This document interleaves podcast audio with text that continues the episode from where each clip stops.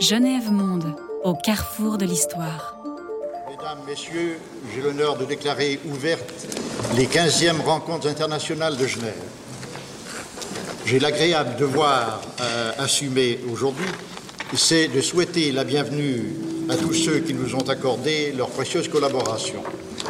Tout d'abord à nos conférenciers, et ce soir, dans cette salle, nous avons déjà à côté de M. Louis Maire le professeur Debré, les autres arriveront plus tard. Également, nous désirons dire notre reconnaissance à tous ceux qui ont bien voulu participer à nos entretiens. Ils viennent de plus de 20 pays, ils représentent à peu près toutes les opinions philosophiques, politiques, religieuses, et on peut dire aussi à peu près toutes les idéologies. Car vous savez que la tradition des rencontres internationales de Genève, c'est d'avoir un dialogue qui est ouvert à tous. Et nous tenons, malgré peut-être quelques réserves qui sont faites à droite et à gauche, nous tenons à conserver cette tradition qui a maintenant 15 ans. Au moment où commence, dans quelques jours, la campagne mondiale contre la faim, les rencontres internationales ont pensé qu'elles pouvaient apporter leur collaboration, une modeste collaboration, en éclairant en définitive le problème avec l'optique qui est propre à nos rencontres. Et nous espérons que notre collaboration sera appréciable. Le comité des rencontres prie tous ceux qui, à quelque titre que ce soit, ont bien voulu apporter leur collaboration à notre effort de 1960, d'agréer leur sentiment de très vive, de très profonde gratitude.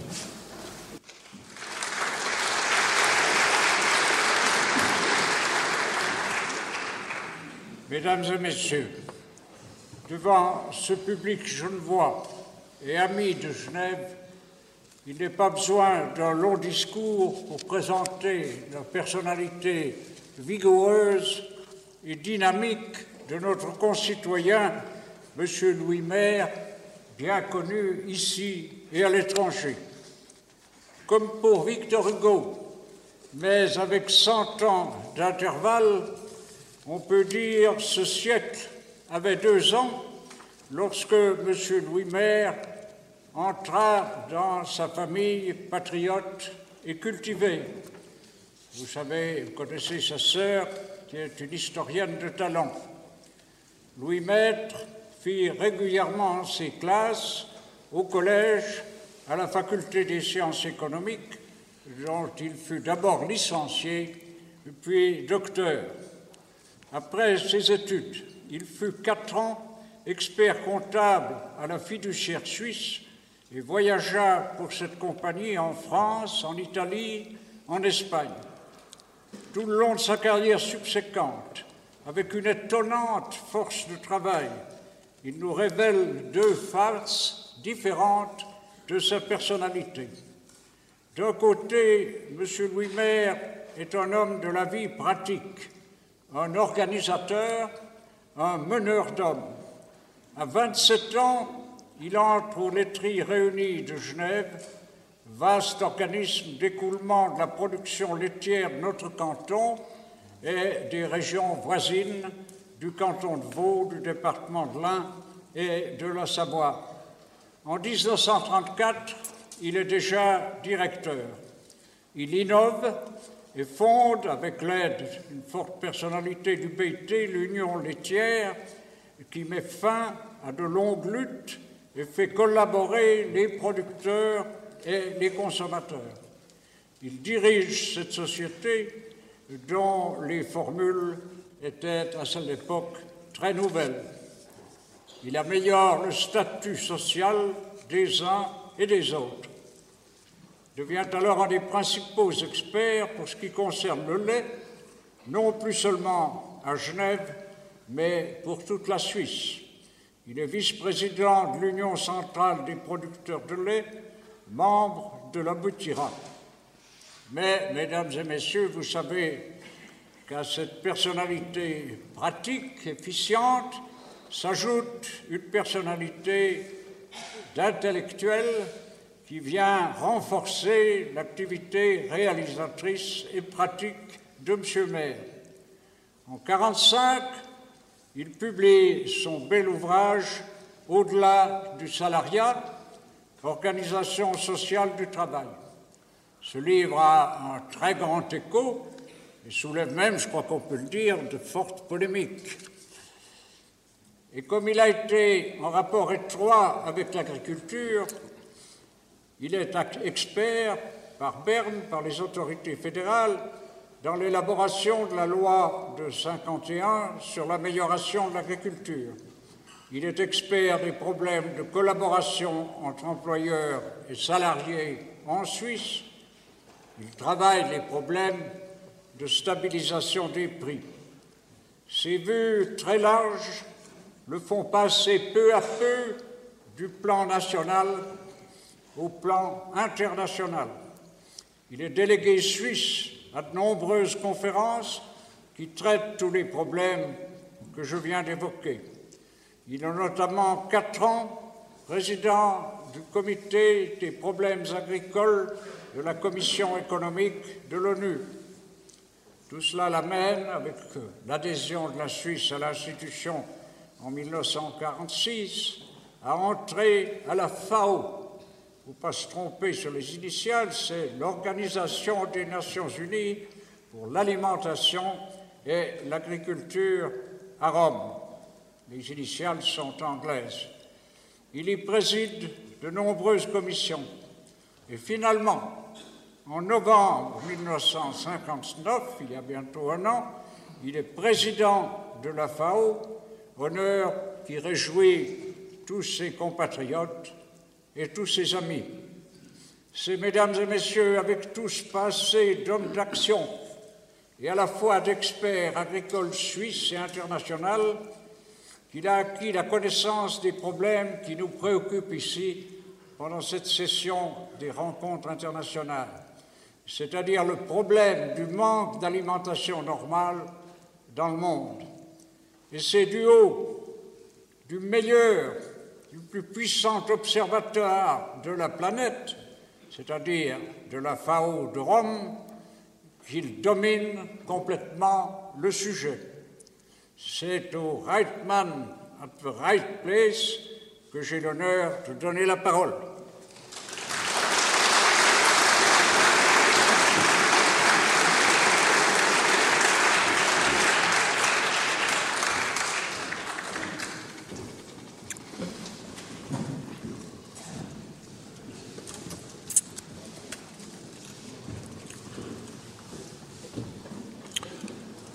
Monsieur le Président du Comité des rencontres, et permettez-moi d'ajouter mon cher professeur, vous me permettrez de consacrer mes premiers mots à remercier Monsieur le Président Picot d'avoir eu pour me présenter des termes trop flatteurs que j'essaierai de ne pas démentir ce soir.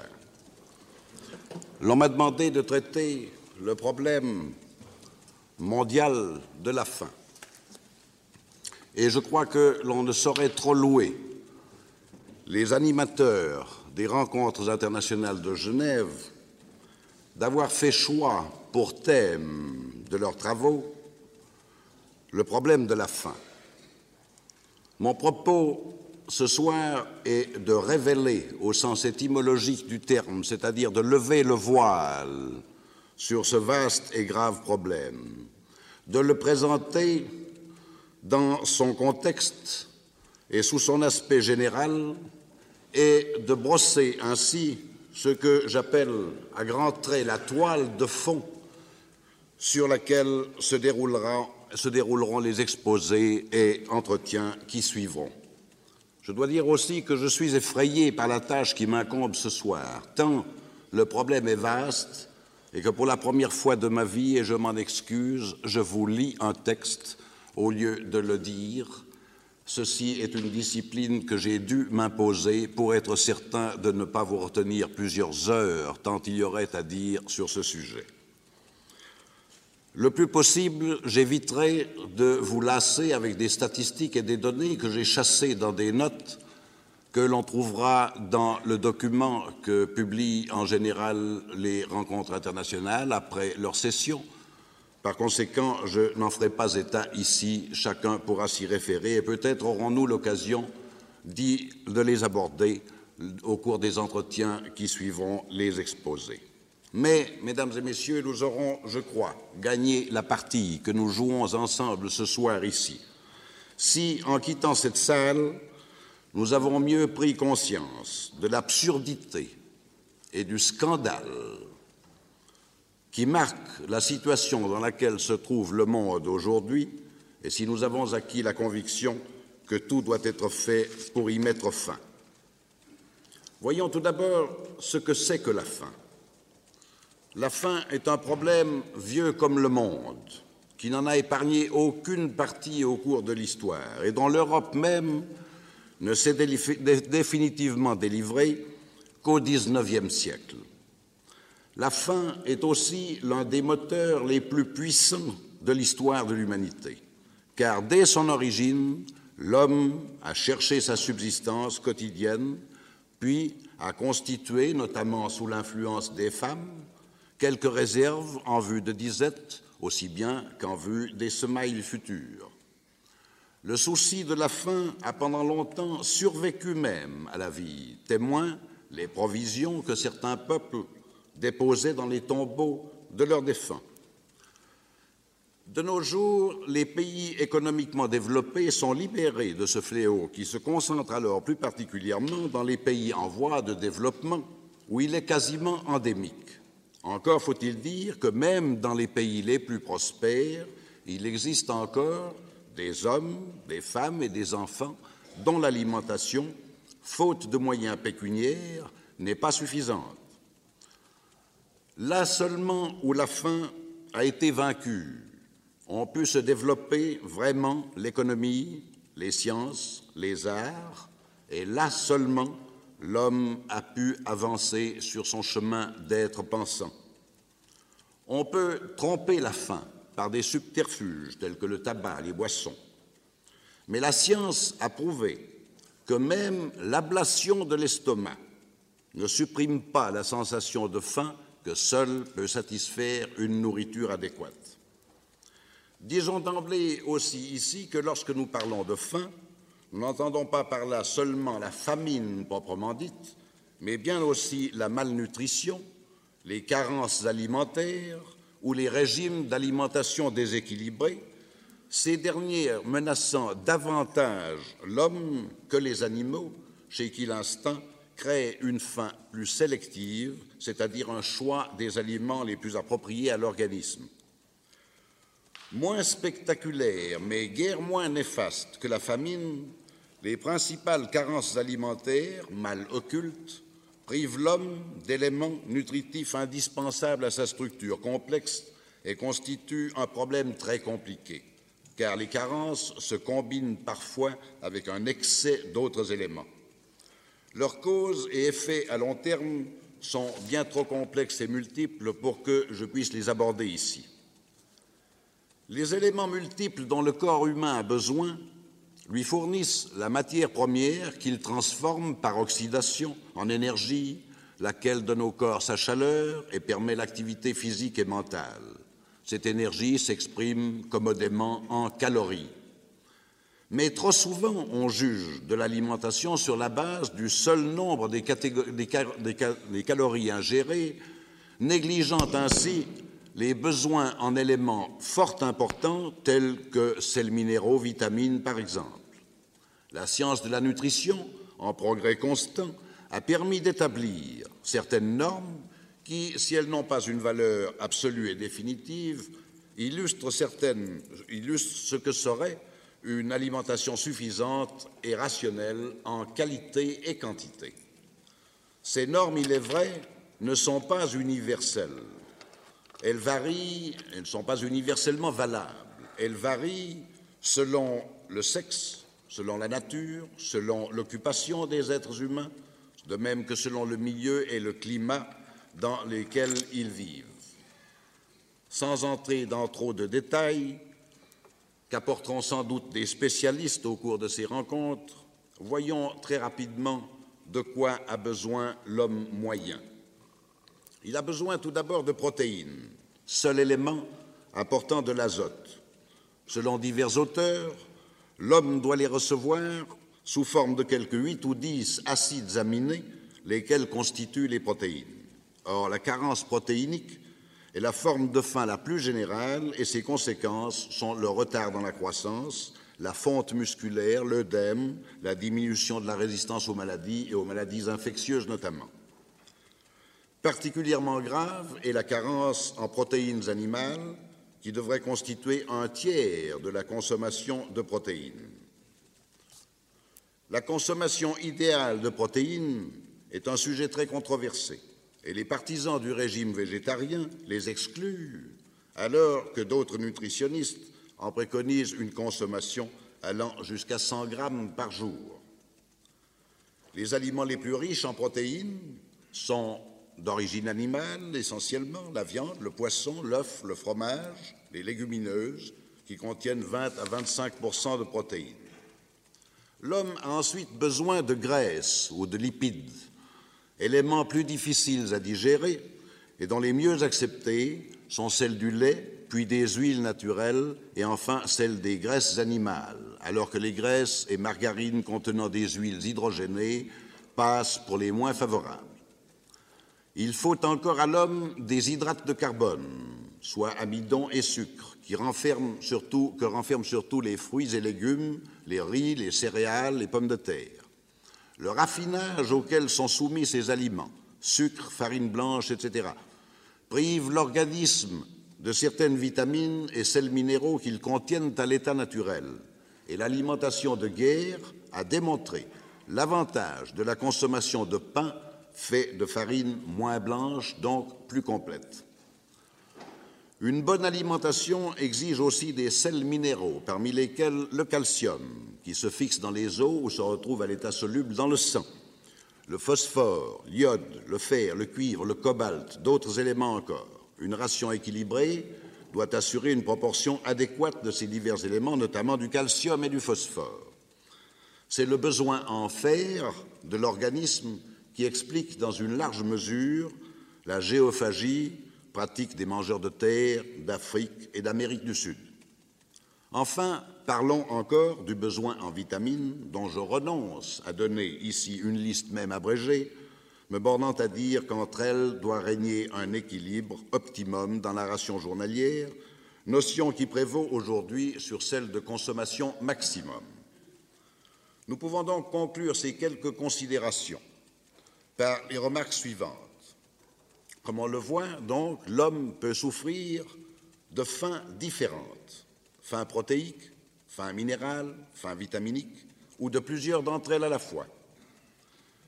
Si l'on cherche à établir un standard biologique, celui d'un homme de référence, d'un homme type, il est généralement reconnu que cet homme devrait recevoir 3000 ou même 3200 calories par jour.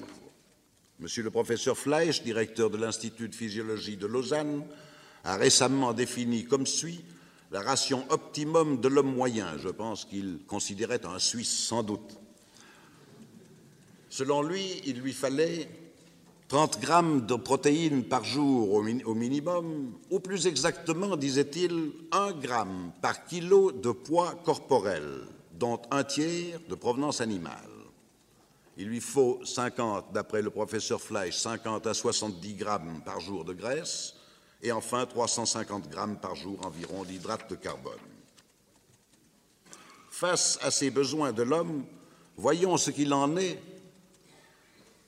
de l'évolution de la population mondiale et des problèmes qu'elle pose. Sans idée préconçue, optimiste ou pessimiste, voyons objectivement quelle est et pourra être cette évolution les meilleurs spécialistes en démographie et les organes compétents des Nations Unies s'accordent à constater divers faits.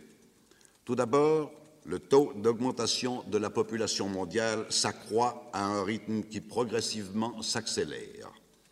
Pour une société démographiquement primitive, selon l'expression du professeur Alfred Sauvy, c'est-à-dire d'une population ne sachant pas lutter contre ce qui menace la vie humaine et ne pratiquant aucune limitation des naissances, ce taux était d'environ 1% par an. Il est aujourd'hui en moyenne mondiale de 1,7%. L'accroissement de ce taux résulte avant tout de l'influence en régression des famines aiguës, des épidémies et des guerres, ces dernières, quoique ayant fait de trop nombreuses victimes, ayant aussi puissamment contribué au progrès de la médecine. Au taux actuel d'accroissement, on peut s'attendre à voir la population mondiale augmenter de quelques 50 millions d'âmes par an, c'est-à-dire qu'il y a 130 et quelques mille personnes de plus chaque matin au déjeuner. Cette évolution est nettement démontrée par les estimations et recensements, quoique imparfaits, de la population qui ont été faits dans le passé. La population mondiale, estimée à un milliard d'âmes environ en 1850, est passée à 1,5 milliard en 1900, à 2,2 milliards avant et 2,5 milliards après la Seconde Guerre mondiale.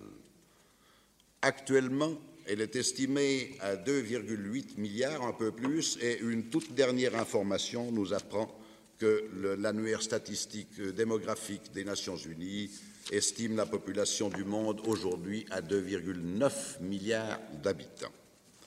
Et cette population se répartit très inégalement par région. Je ne vais pas vous donner la décomposition, j'ai promis de ne pas abuser des chiffres, mais je voudrais signaler simplement sur quelques 2,8 ou 2,9 milliards d'habitants que 1 milliard 600 millions à peu près se trouvent en Asie. La densité de population par kilomètre carré varie considérablement d'une région du monde à l'autre. Elle varie de 2 habitants au kilomètre carré à 85 habitants au kilomètre carré. 2 en Océanie, 85 en Europe, en passant par 59 en Asie. La moyenne mondiale est de 21 habitants au kilomètre carré. En outre, à l'intérieur de chaque région, des variations considérables aussi peuvent être constatées de pays à pays. L'accroissement de la population eût été plus fort encore dans le passé si les fléaux dont nous avons parlé tout à l'heure n'avaient joué leur rôle modérateur. L'économiste Colin Clark estime que la population mondiale au début de l'ère chrétienne était de quelque 250 millions d'âmes. M. Alfred Sauvy a rappelé que l'Empire romain comptait, croit-on, environ 54 millions d'habitants et que les territoires qui le composaient en portent aujourd'hui environ 300 millions. Selon lui, si l'accroissement avait été de 1% seulement par an, la population de ces territoires qui formaient jadis l'Empire romain serait aujourd'hui de 300 trilliards d'hommes soit 120 000 fois environ la population mondiale totale actuelle, ou encore deux personnes et demie par mètre carré. L'évolution n'a heureusement pas appris cette course folle pour l'ensemble du monde, mais il n'en reste pas moins que la régression de la mortalité infantile, l'allongement de la longévité, le maintien d'une forte natalité ouvrent devant nous la course au grand nombre. La Commission de la population des Nations Unies confirme cette vue et, lors d'une session de sa dixième session tenue ici même à Genève en février 59, elle s'est livrée à des estimations aussi précises que possible et a admis que selon qu'on adopte une hypothèse faible ou une hypothèse moyenne ou une hypothèse forte, l'on peut s'attendre à ce que la population mondiale atteigne en 1975, nous y sommes bientôt, de 3,6 à 3,9 milliards d'habitants, et en l'an 2000, c'est-à-dire dans 40 ans, de 4,9 à 6,9 milliards d'habitants. Cette population estimée pour l'an 2000, qui pourrait donc, si l'hypothèse la plus forte se réalise, atteindre le chiffre de presque 7 milliards d'habitants, euh, il est intéressant de l'analyser et de voir euh, comment euh, se répartissent ces projections dans l'avenir par région. Et l'on constatera que l'Inde, je le disais tout à l'heure, qui comporte aujourd'hui à peu près l'Asie, pardon, qui comporte à peu près aujourd'hui 1,6 milliard d'habitants, pourrait passer dans ce cas-là à 4 milliards et quart d'habitants. Et l'on constate surtout que ce sont les régions les plus mal servies au point de vue alimentaire qui marquent les progressions probables les plus fortes, ce qui n'est pas pour faciliter les choses. À la moyenne du taux d'accroissement mondial de la population, 1,7%, correspondent par région des taux très variables. 1,8% en Afrique, 2,1 pour l'Amérique, mais avec des différences selon que l'on parle de l'Amérique du Nord, du Centre ou de l'Amérique méridionale, du Sud. 2,7% pour l'Amérique centrale. Dans l'Asie, sans l'URSS, une moyenne de 1,8% mais allant jusqu'à des chiffres de 2,4% pour l'Asie du Sud-Ouest, par exemple. En Europe, toujours sans l'URSS, 0,7% seulement. En Océanie, 2,2%. En URSS, on n'a pas de chiffre exact. Par conséquent, on voit les terribles variations d'une région à l'autre dans le taux d'accroissement que l'on peut prévoir. Il faut noter encore que dans les pays moins développés, à forte densité de population, L'introduction massive et abrupte des techniques médicales modernes telles que vaccination, emploi du DDT, etc., a fait reculer le taux de mortalité et permis un taux de croissance de la population qui atteint parfois jusqu'à 3,5% et même, je cite le cas extrême, à Costa Rica, 4%. C'est-à-dire des chiffres et des taux trois à quatre fois supérieurs à celui de l'Europe du XIXe siècle malgré un niveau de vie dans ces régions-là très inférieur à celui de l'Europe au XVIIIe siècle. Reconnaissons donc que, ayant facilité l'accroissement numérique de la population, nous n'avons accompli que la partie la plus facile de notre tâche. Le plus important reste à faire, assurer à tous les membres actuels et futurs de la grande famille humaine une nourriture, des vêtements, un logement suffisant et leur permettre, dans le cadre d'une vie comportant quelques loisirs, de jouir de tous les bienfaits d'une technique qui n'a pas encore fourni tout ce qu'elle promet, puis aussi des bienfaits d'une civilisation qui devrait dépasser le stade technique. Il ne manque pas d'esprit critique pour déclarer que nos progrès ne sont que de pseudo-progrès, car, disent-ils, on sauve des vies pour les destiner à la misère. Jugement certes peu flatteur, mais qui nous fournit l'occasion de nous souvenir de cette expression de Plutarque disant Nos ennemis, il entendait par là ceux qui nous critiquent, ont leur utilité. Ils nous montrent nos fautes, ils nous disent des vérités, ce sont, disait-il, des maîtres que l'on ne paie pas. Comment enfin n'être pas frappé, le terme est encore trop faible, à la constatation qu'il a fallu quelques centaines de milliers d'années depuis l'apparition de l'homme sur Terre, pour produire une population de pas tout à fait 3 milliards d'êtres humains, et qu'il ne faudra peut-être qu'une cinquantaine d'années pour en produire une fois autant et nous amener à 5 ou 7 milliards d'habitants. L'augmentation la plus forte, je le répète, semblant bien devoir se produire dans les régions où il est difficile aujourd'hui déjà d'assurer une alimentation décente ces régions représentant aujourd'hui le 65% de la population mondiale et sans doute en l'an 2000 environ le 70%. Si ces faits ne nous font pas réfléchir, c'est que nous avons perdu tout bon sens. Mais cela fait réfléchir, et les hommes, selon leur tempérament, souvent incapables de juger sans leur sentimentalité, en arrivent à des conclusions et propositions, chez les uns nettement pessimistes, chez d'autres plus optimistes et axés vers l'action positive. Il faudrait maintenant la carte du monde sous les yeux, voir comment vivent les populations des différentes régions. Nous constaterions alors des disparités effarantes dues à des causes multiples, mais principalement au degré de développement économique.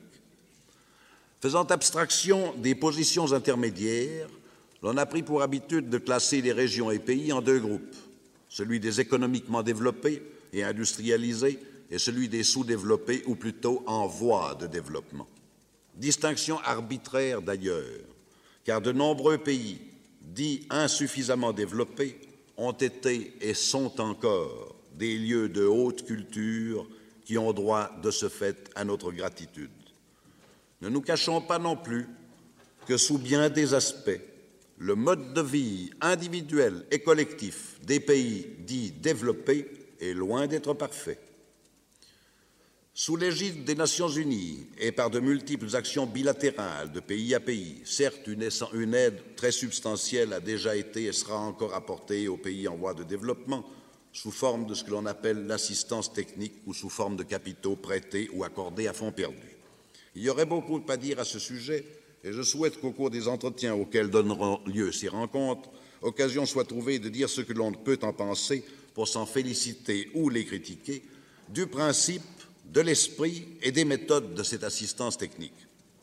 Je me borne à dire ici, quitte à justifier plus tard ma remarque, qu'il serait préférable d'assurer au plus tôt que les pays en voie de développement soient mis en mesure de gagner les ressources nécessaires à leur développement économique, c'est-à-dire dans la dignité que donne le sentiment de progresser grâce au produit de son travail, au lieu de devoir le demander et l'obtenir dans l'humiliation sous forme d'une assistance qui se révèle le plus souvent incapable de renforcer la véritable amitié internationale. Je ne conteste nullement, bien au contraire, que dans l'immédiate, et jusqu'à ce qu'ils soient en mesure d'atteindre par eux-mêmes un état économique satisfaisant, de nombreux pays devront être assistés. Mais il reste encore à formuler une véritable charte de l'assistance technique qui assure l'apport de l'aide adéquate dans le respect du contexte socio-culturel du milieu aidé. Les civilisations traditionnelles, les sentiments profonds, les cultures et religions doivent être respectés. Il faut aider en gardant à l'esprit que l'infériorité sur le plan matériel n'est pas un critère de jugement suffisant. En d'autres termes, lorsque l'on aide, il faut ne rien détruire, mais ajouter. Et sur ce plan, il me semble que l'Europe aurait de bonnes chances et un rôle important à jouer. Unis dans une telle tâche commune, les pays qui la composent auraient une raison de mieux sentir à la fois leur solidarité d'Européens et celle qui les lie au reste du monde. Revenons aux disparités qui touchent aux problèmes dont nous traitons la faim et examinons quelques faits d'autant plus frappants qu'ils sont plus simples. Constatons tout d'abord que le revenu annuel par habitant varie de plus de 1000 dollars dans certains pays à moins de 100 dollars selon les régions et que les populations qui doivent se contenter des plus faibles revenus sont immenses comparées à celles qui jouissent du maximum et même à celles dont le revenu moyen se situe quelque part entre les deux pôles que j'ai cités. Les disponibilités alimentaires par tête varient aussi fortement entre pays certains disposant de largement plus de 3000 calories par tête et par jour, alors que dans de vastes régions, on doit se contenter de moins de 2000, c'est-à-dire d'une ration inférieure au minimum vital. Monsieur Maurice Langelet, en France, a fait une estimation et est arrivé à la conclusion que 380 millions d'êtres humains, à peu près, sur le total mondial, peuvent consommer 3000 calories par jour et que 1,5 milliard et demi, par contre, vivent avec moins de 2000 calories. Mais, poussant plus avant son étude, et avec raison, il constate que la disparité est pire encore si l'on observe que les privilégiés consomment beaucoup de ce que l'on appelle les produits nobles, parmi lesquels la viande, le lait, le sucre, les corps gras, et que par conséquent, si l'on tient compte de la déperdition due au processus de la production animale, c'est-à-dire au processus de transformation des calories végétales en calories animales, et que l'on traduit alors les disponibilités en calories végétales seules, on obtient le tableau suivant. La consommation est de 3000 calories végétales dans les pays moins développés, contre 10 000 environ dans les pays d'Europe occidentale, d'Amérique du Nord et d'Australie. Ainsi, le rapport apparent entre 2000 et 3000 calories, qui semble être de 1 à 1,5, passe en réalité de 1 à 3 au moins. Et M. Langelier en conclut qu'il faudrait au moins doubler la production alimentaire mondiale sans tenir compte de l'accroissement prévisible considérable de la population, ce qui implique des travaux notamment énormes, notamment sur les plans fonciers et hydrauliques.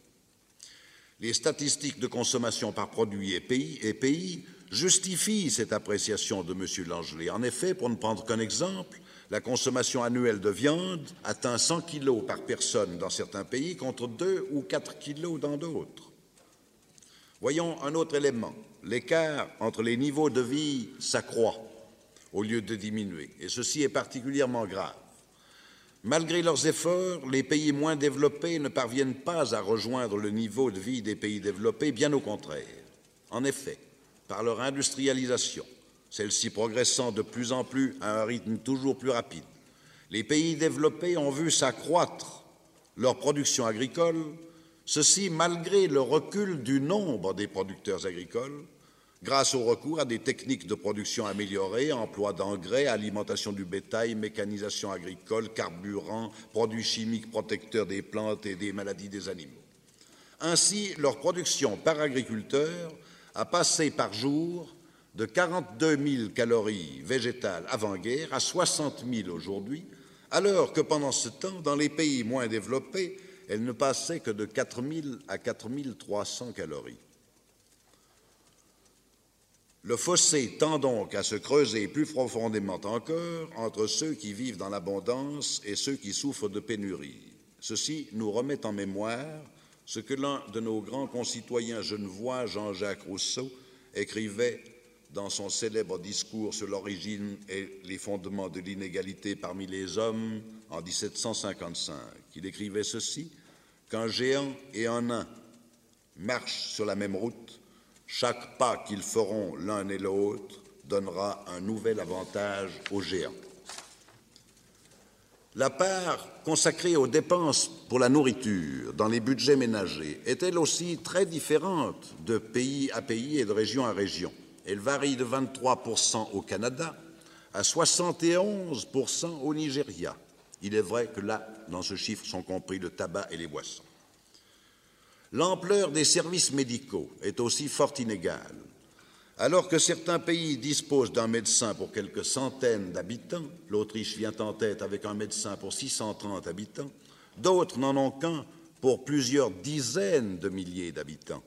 L'Indonésie, un pour 71 000, le Soudan, un pour 81 000 habitants.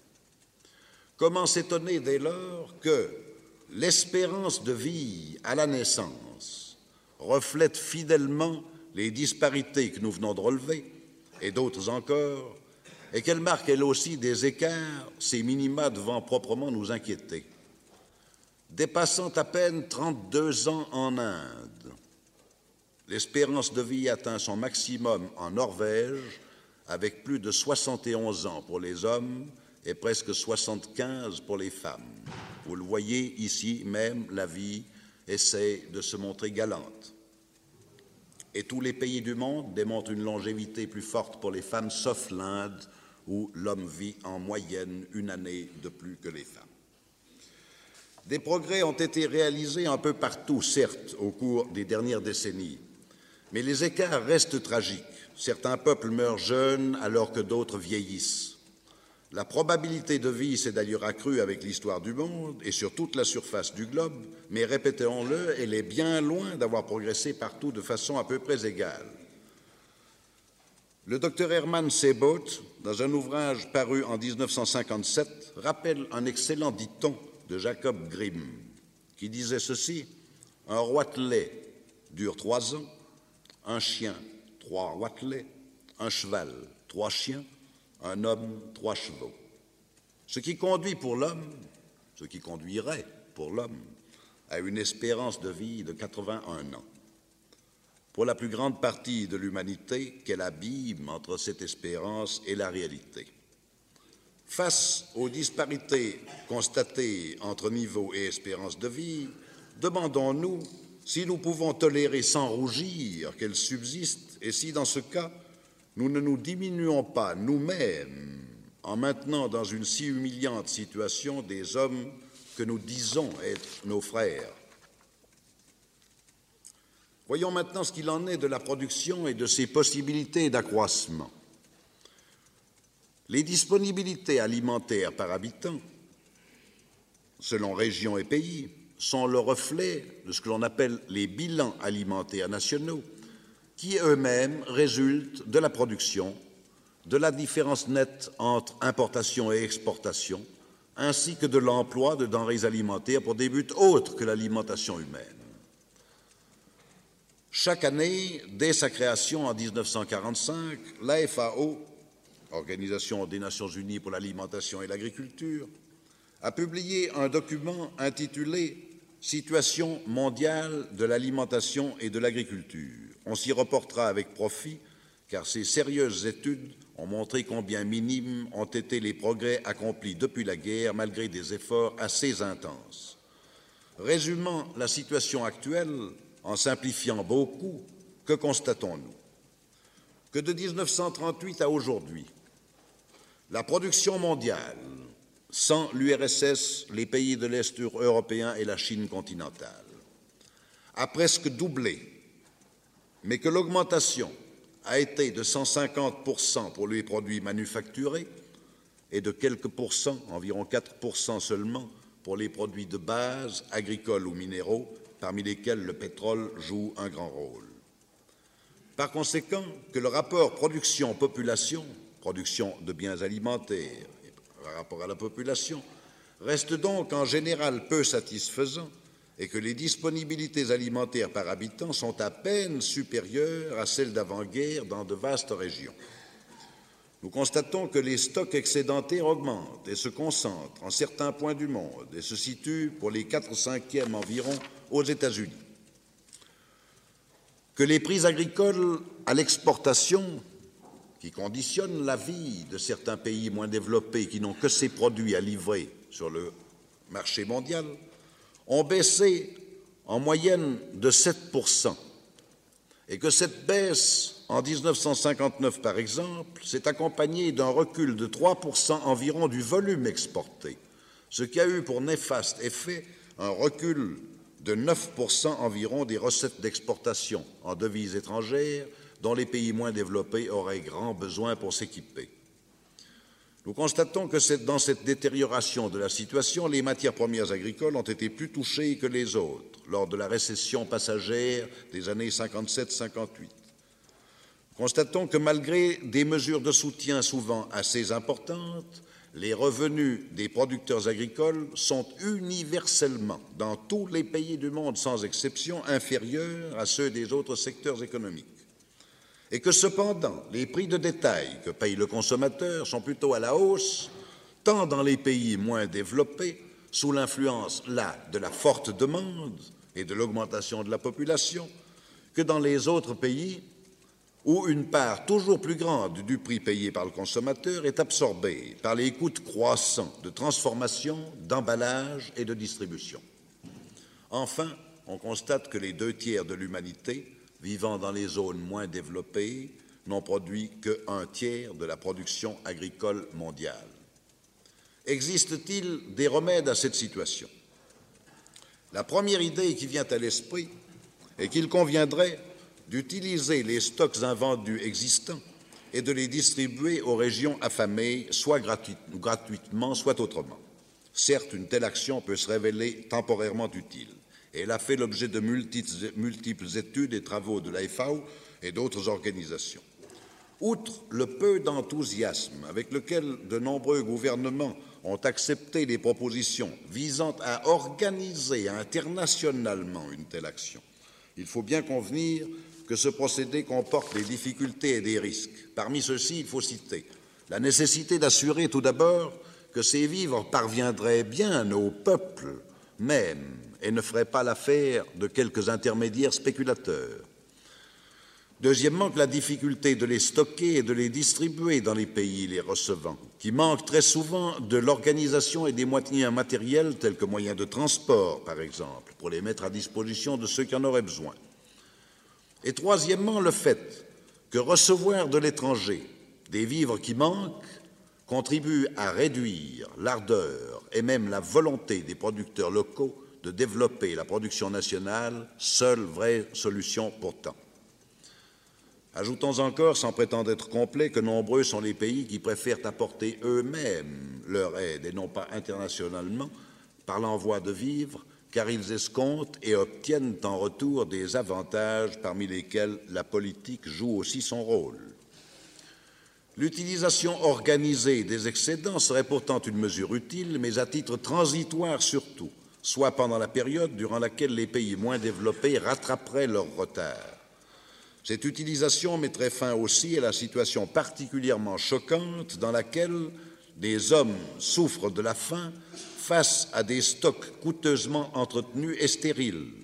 D'ailleurs, des actions de ce genre ont été déjà entreprises. Et je cite à titre d'exemple un récent un accord conclu entre le gouvernement des États-Unis et celui de l'Inde, au terme duquel les États-Unis livreront 17 millions de tonnes de céréales à l'Inde, euh, représentant une valeur d'à peu près un milliard et quart de dollars, dont 80% seront rendus à l'Inde, soit en moitié sous forme de prêts, moitié sous forme de dons.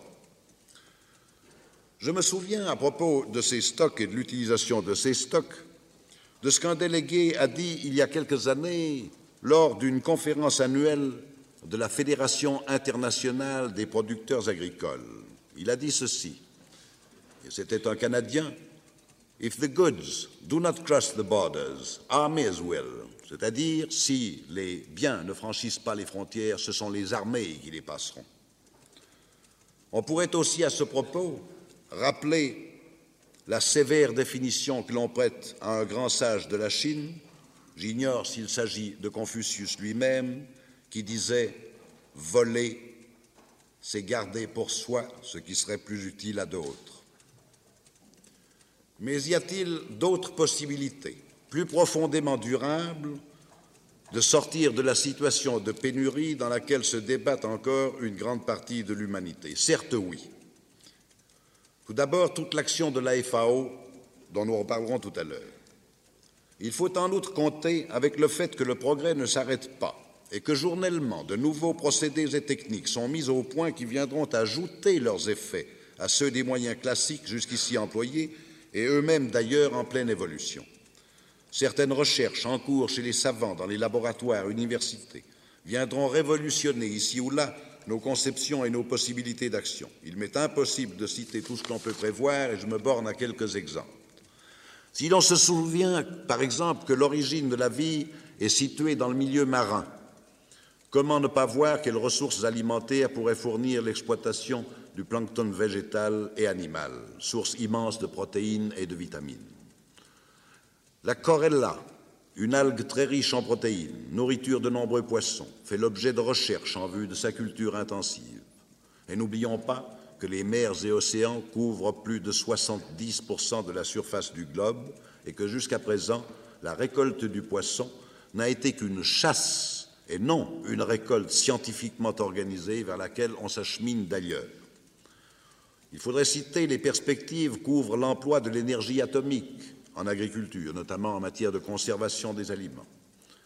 Des essais en cours cherchent à franchir, et ceci est très important, la barrière alimentaire en sautant l'intermédiaire animal et en extrayant directement les protéines contenues dans les végétaux.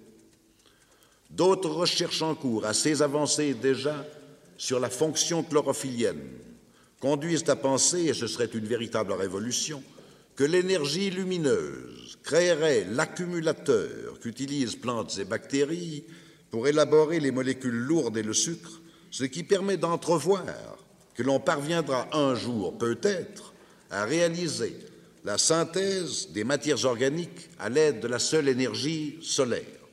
Est-ce chimérique Mesdames et messieurs qui auraient pensé, il y a quelques années seulement, qu'on atteindrait la Lune, qu'on la contournerait en photographiant, et grâce à quelle technique?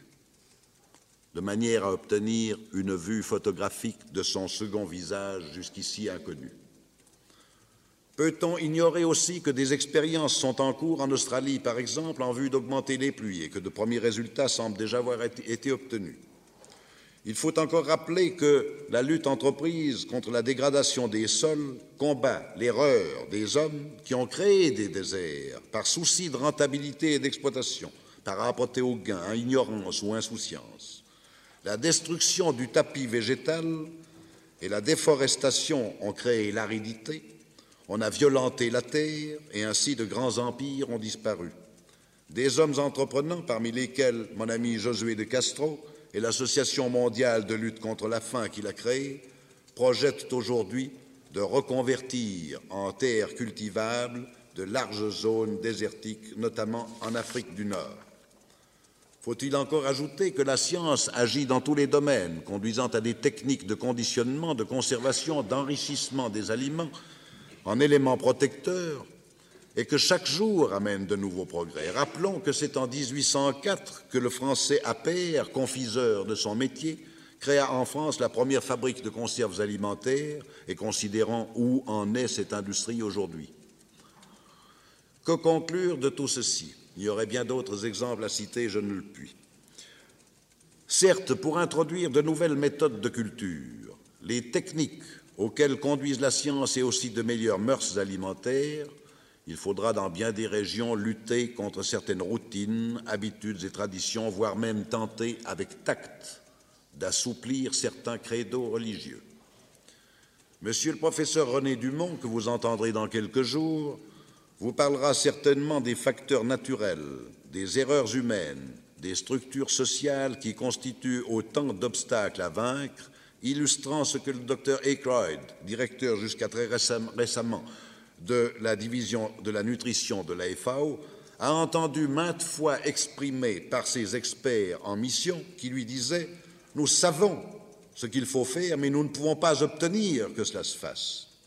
Et pourtant, des progrès sont possibles. Et Monsieur le professeur Dumont évoquera certainement ce qu'il appelle le défi chinois. En 1959, le département de l'agriculture des États-Unis a publié un rapport intitulé L'agriculture des États-Unis dans 50 ans, soit vers l'an 2010. Il en ressort que l'on prévoit qu'à cette date, la population du pays aura passé de 170 à 370 millions d'habitants, et que le revenu individuel aura passé de 2 000 à 4 900 dollars, que la consommation de produits agricoles dépassera de 250% celle d'aujourd'hui. Le rapport indique les moyens à mettre en œuvre pour obtenir cette augmentation accroissement des superficies agricoles, augmentation des rendements à l'hectare, des rendements en viande, lait et œufs par unité animale, importation de produits agricoles qui augmenteront et porteront essentiellement sur les produits tropicaux. Ce sont des prévisions, certes, mais il faut noter qu'elles sont optimistes, comme celles que nous voyons construire dans les pays de l'orbite communiste. Si nous envisageons l'avenir, il n'est pas interdit non plus de penser que les techniques modernes de production dans le secteur industriel, avec la réduction progressive qu'elles apportent des travaux les plus pénibles, les travaux de force, auront pour effet peut-être que la ration alimentaire actuellement considérée nécessaire pourra se réduire quelque peu, venant ainsi à la rencontre de disponibilités alimentaires qui, elles, croîtront.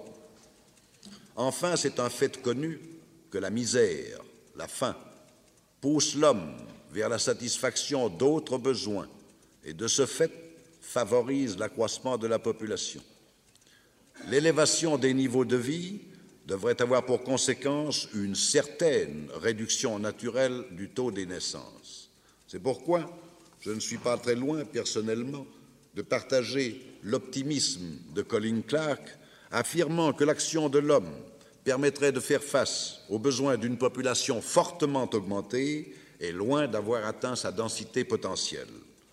Il a eu raison, me semble-t-il, de rappeler que ce qui nous menace n'est pas la disette réelle, mais bien celle résultant d'une administration défectueuse de nos ressources. Des efforts seront nécessaires, ils seront considérables, mais possibles. Si nous réussissons, nous aurons modifié la situation absurde et scandaleuse du monde actuel dans lequel des producteurs agricoles capables de produire plus se voient prescrire une limitation de leur production ou voient s'engranger sans se vendre, faute de débouchés solvables, le produit de leur travail, et ceci face à un monde dont la plus grande partie souffre de la faim. J'en viens à vous dire que la FAO se saisit actuellement du problème. Et à ce propos, je voudrais rappeler qu'en 1935 déjà, le comité de l'hygiène de la Société des Nations avait établi les normes d'une alimentation suffisante, complète et équilibrée, puis son comité d'agriculture avait proposé ce que l'on a appelé le mariage de l'alimentation et de l'agriculture. En 1943, le président Roosevelt réunissait la conférence de Hot Springs en Virginie, qui a conduit en 1945 à Québec à la création de la FAO. Le préambule de l'acte constitutif de la FAO énonce clairement son large et triple but. Il est rédigé ainsi et n'a jamais été modifié. Les États qui adhèrent au présent acte résolus à développer le bien-être général par une action particulière et collective, afin d'élever le niveau de nutrition et les conditions de vie des populations placées sous leurs juridictions respectives, afin d'améliorer le rendement de la production et l'efficacité de la distribution de tous les produits alimentaires et agricoles, afin d'améliorer la condition des populations rurales et de contribuer ainsi à l'expansion de l'économie mondiale, constitue par les présentes l'Organisation des Nations Unies pour l'alimentation et l'agriculture.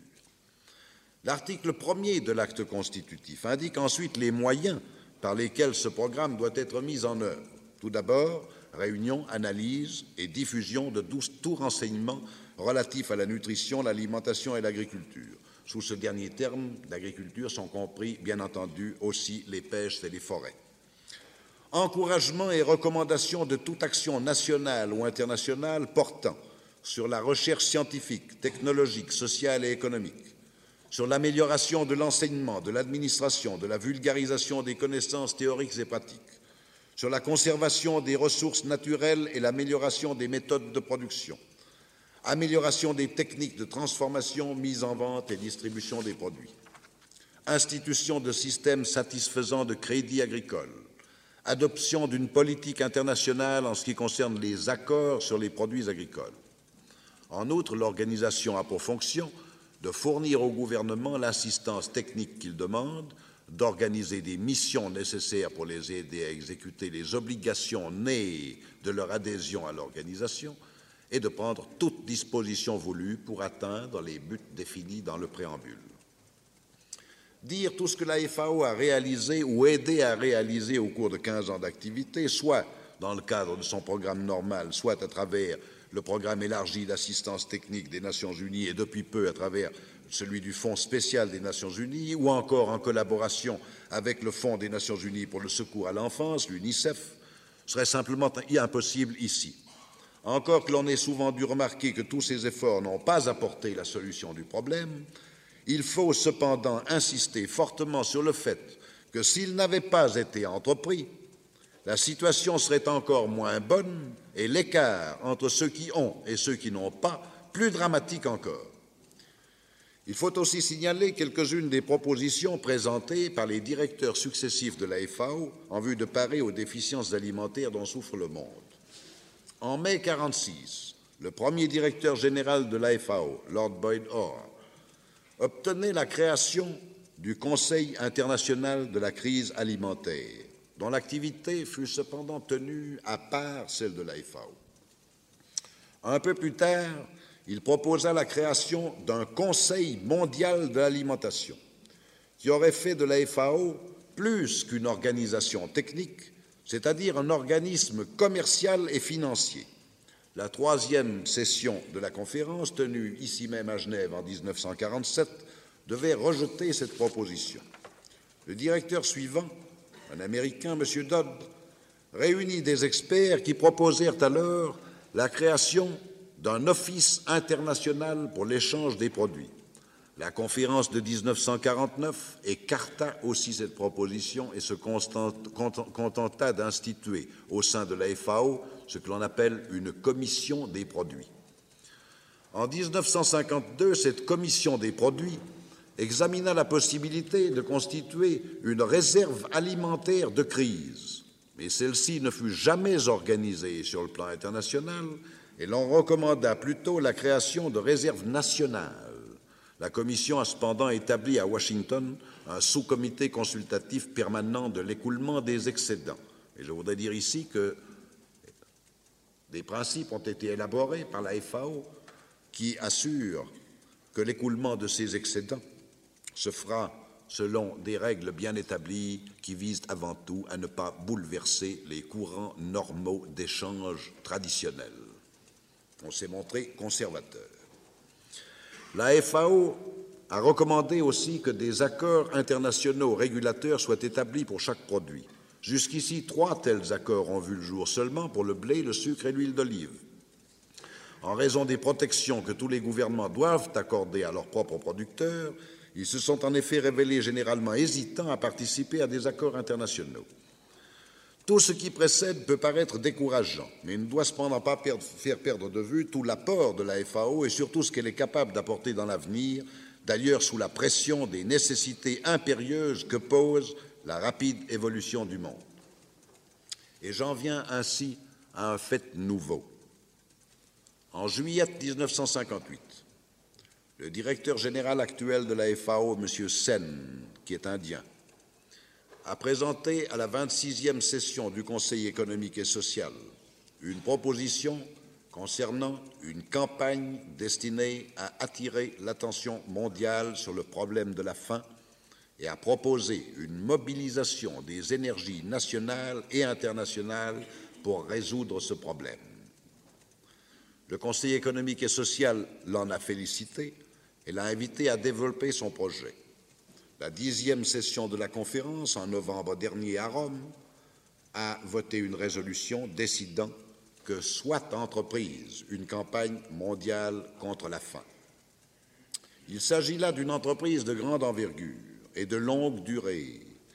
Déclenchée officiellement le 1er juillet 1960, elle doit durer quatre ou cinq ans et être marquée en 1963 probablement par un congrès mondial de l'alimentation.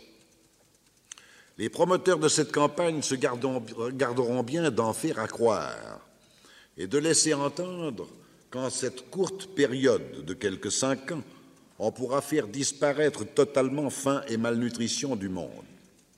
Le but que l'on veut atteindre, par contre, est un éveil de l'opinion publique mondiale conduisant à des actions efficaces tant sur le plan national que sur le plan international.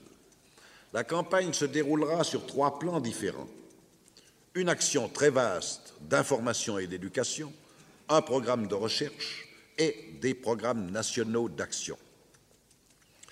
L'action d'information et d'éducation visera à faire connaître ce qu'il est nécessaire de faire, ce qu'il est techniquement et économiquement possible de faire, et comment traiter les problèmes de la faim et malnutrition en utilisant les connaissances et ressources techniques et économiques aujourd'hui disponibles. 18 études sont prévues à cet effet émanant des Nations Unies et de leurs diverses institutions spécialisées, l'Organisation internationale du travail, l'Organisation de la santé, les Nations Unies elles-mêmes, l'Organisation météorologique internationale aussi. Le programme de recherche, lui, portera essentiellement sur des problèmes pratiques et concrets. La plus grande partie sera effectuée par les gouvernements et portera sur leurs problèmes nationaux.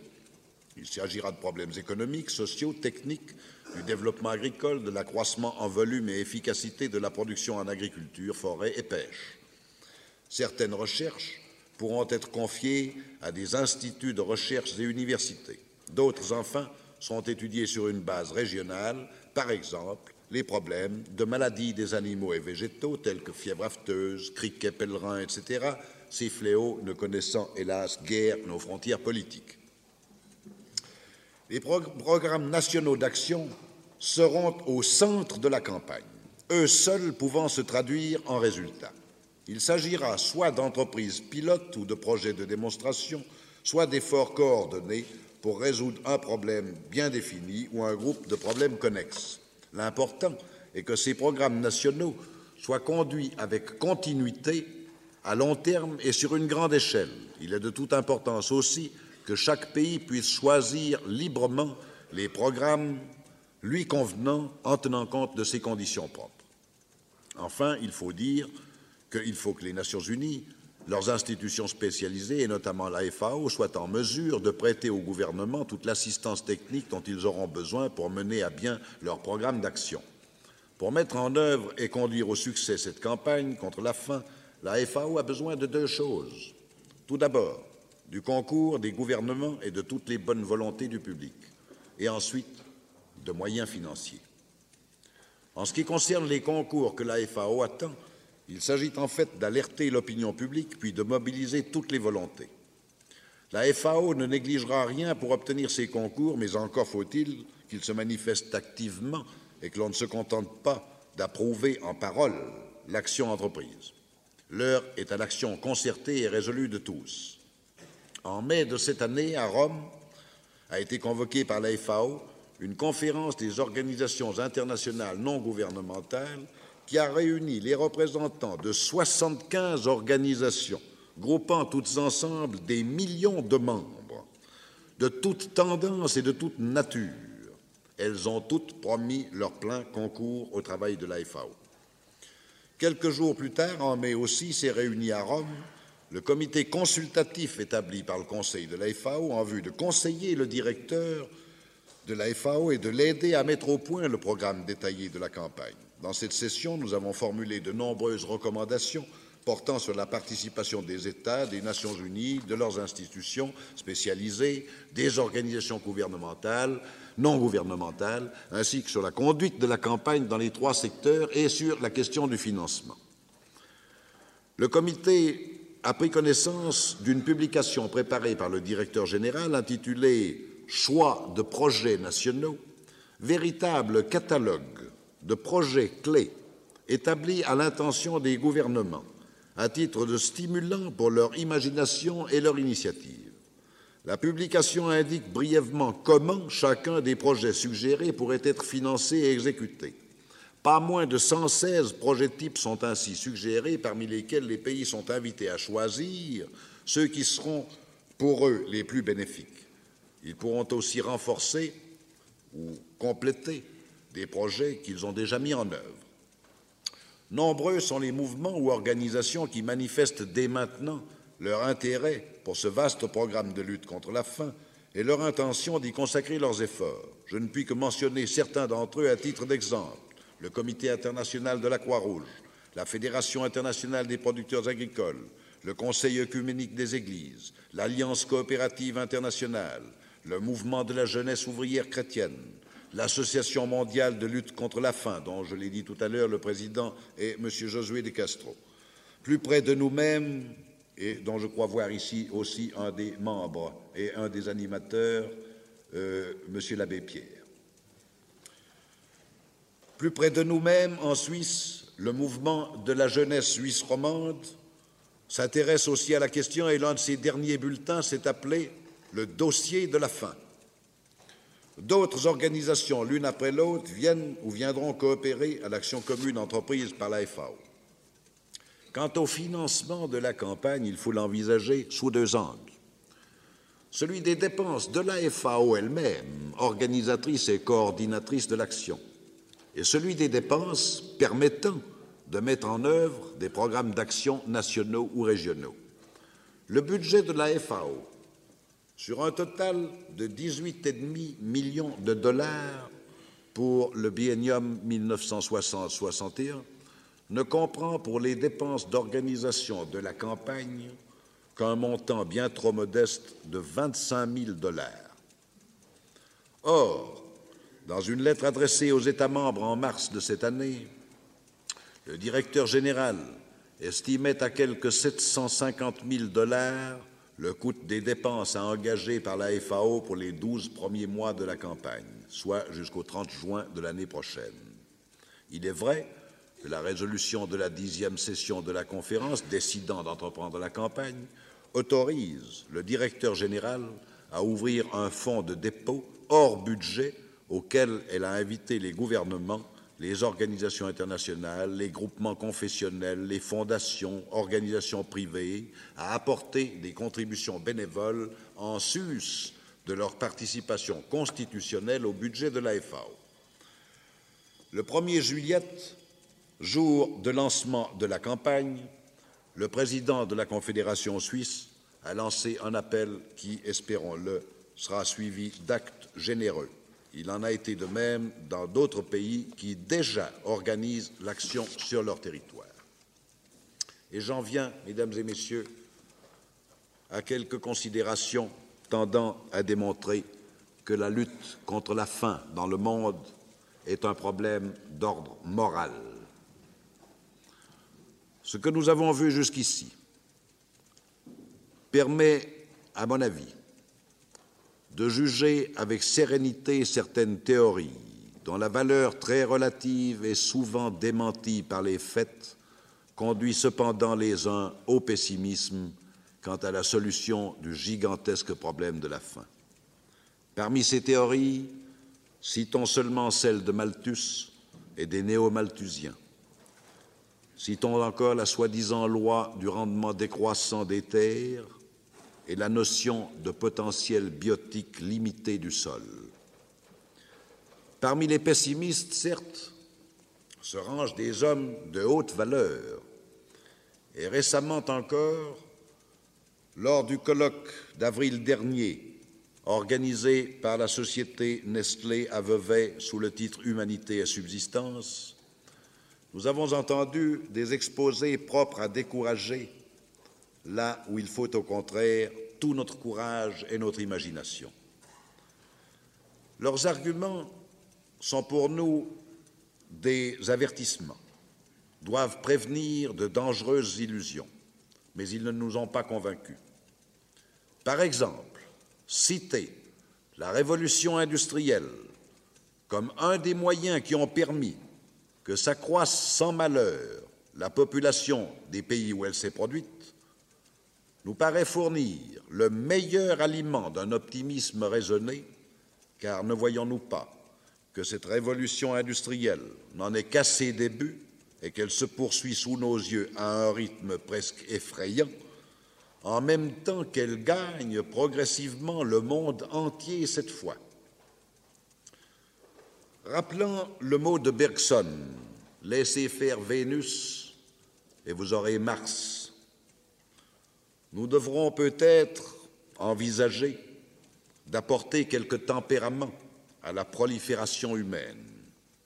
Mais si sur ce point, nous en arrivons à faire appel à la raison, ne conviendrait-il pas aussi et même avant de faire appel à cette même raison pour qu'elle conduise les hommes à consacrer aux problèmes dont nous avons traité ce soir autant d'énergie et d'ingéniosité qu'elle en consacre à des guerres dont sont d'ailleurs issus des progrès techniques considérables.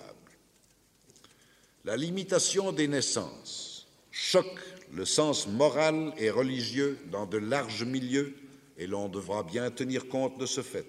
C'est d'ailleurs, semble-t-il, une des préoccupations de la Commission des Églises pour les affaires internationales.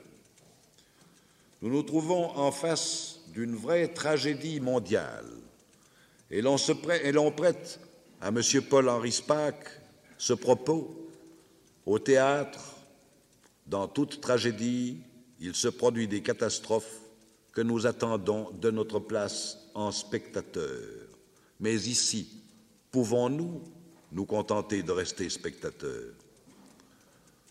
Josué de Castro ayant écrit que l'humanité est composée d'une part de ceux qui ne mangent pas parce qu'ils n'en ont pas le moyen, et d'autre part de ceux qui ne dorment pas par peur d'une révolte ou par scrupule de conscience, M. Alfred Sauvy lui a fait remarquer qu'il était au contraire très inquiétant que le monde occidental dorme encore paisiblement alors que d'aussi graves problèmes se posent.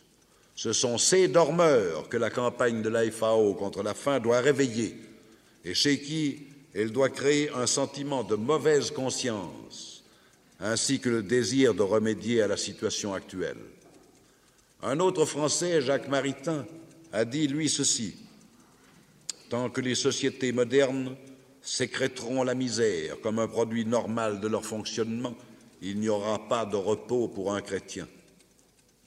Il est donc temps de prendre conscience d'un problème mondial que les pays ne peuvent résoudre seuls et individuellement.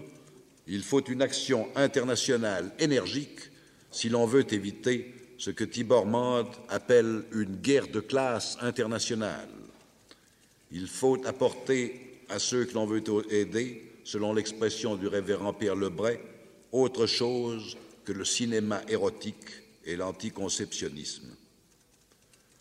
je crois que nous avons tous appris que le profit et les prix ne sauraient à eux seuls être des régulateurs valables et qu'il convient de passer d'une économie de pur profit à une économie des besoins, dans laquelle l'étude des besoins légitimes des hommes se verra attribuer une importance au moins égale à celle accordée jusqu'ici aux problèmes de productivité et de rentabilité au sens étroit.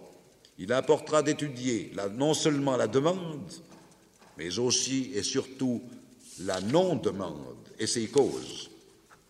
On le voit, il s'agit de reviser certaines de nos règles de vie, trop confortablement admises, alors qu'elles se réveillent périlleuses pour tous, et de passer à une économie où l'on donne, selon l'expression de l'économiste français François Pérou, et j'ajouterai à une économie où l'on donne sans espoir de retour s'il le faut. Peut-être dans les pays avancés, n'a-t-on pas encore mesuré le vrai sens du problème et pas encore estimé assez la joie qu'il y a à partager avec moins favorisés que soi? Le rôle des économies et puissances aujourd'hui dominantes, telles les États-Unis, l'URSS, peut être déterminant et leur responsabilité, de même d'ailleurs que celle de l'Europe, apparaît ici très grande. Les appels à l'action n'ont pas manqué de la part de grands chefs d'État. Ils doivent être suivis d'action, conduites avec détermination et une vision réaliste de l'avenir et des besoins du monde. Et l'on me permettra de citer encore une parole du révérend Pierre Lebray, disant que le monde en est arrivé à un point où l'utopie seule est réaliste. Les peuples qui souffrent n'attendront pas et n'hésiteront devant rien pour conquérir un certain bien-être maintenant qu'ils ont vu clairement qu'ils peuvent l'obtenir et en jouir comme d'autres. Nous vivons une transformation radicale de la structure du monde et des rapports entre ses diverses parties. Chaque jour nous rend en fait plus solidaires les uns des autres, unis dans une communauté de destin au sein de laquelle pays développés et moins développés ont réciproquement besoin les uns des autres. Le pouvoir de l'homme s'est accru et il peut agir au sens de ce jugement de Julian Huxley qui disait The man can inject his ethics into the art of evolution. L'homme peut injecter sa propre morale au cœur même de l'évolution. C'est alors l'homme, axe et flèche de l'évolution, selon la belle expression de Taylor de Chardin. C'est dans cet esprit que, pour ma part, je considère ce que j'appelle la croisade contre la faim entreprise par la FAO et à laquelle elle nous appelle. Et en conclusion de cet aride exposé dont je m'excuse, je souhaiterais voir placer cette croisade sous le motto que constitue l'admirable pensée d'un regretté penseur et philosophe qui, en 1947, a prêté son concours aux rencontres internationales de Genève, Nicolas Berdiaev, pensée ainsi lapidairement exprimée. Le pain pour soi est une préoccupation matérielle, le pain pour autrui une préoccupation spirituelle.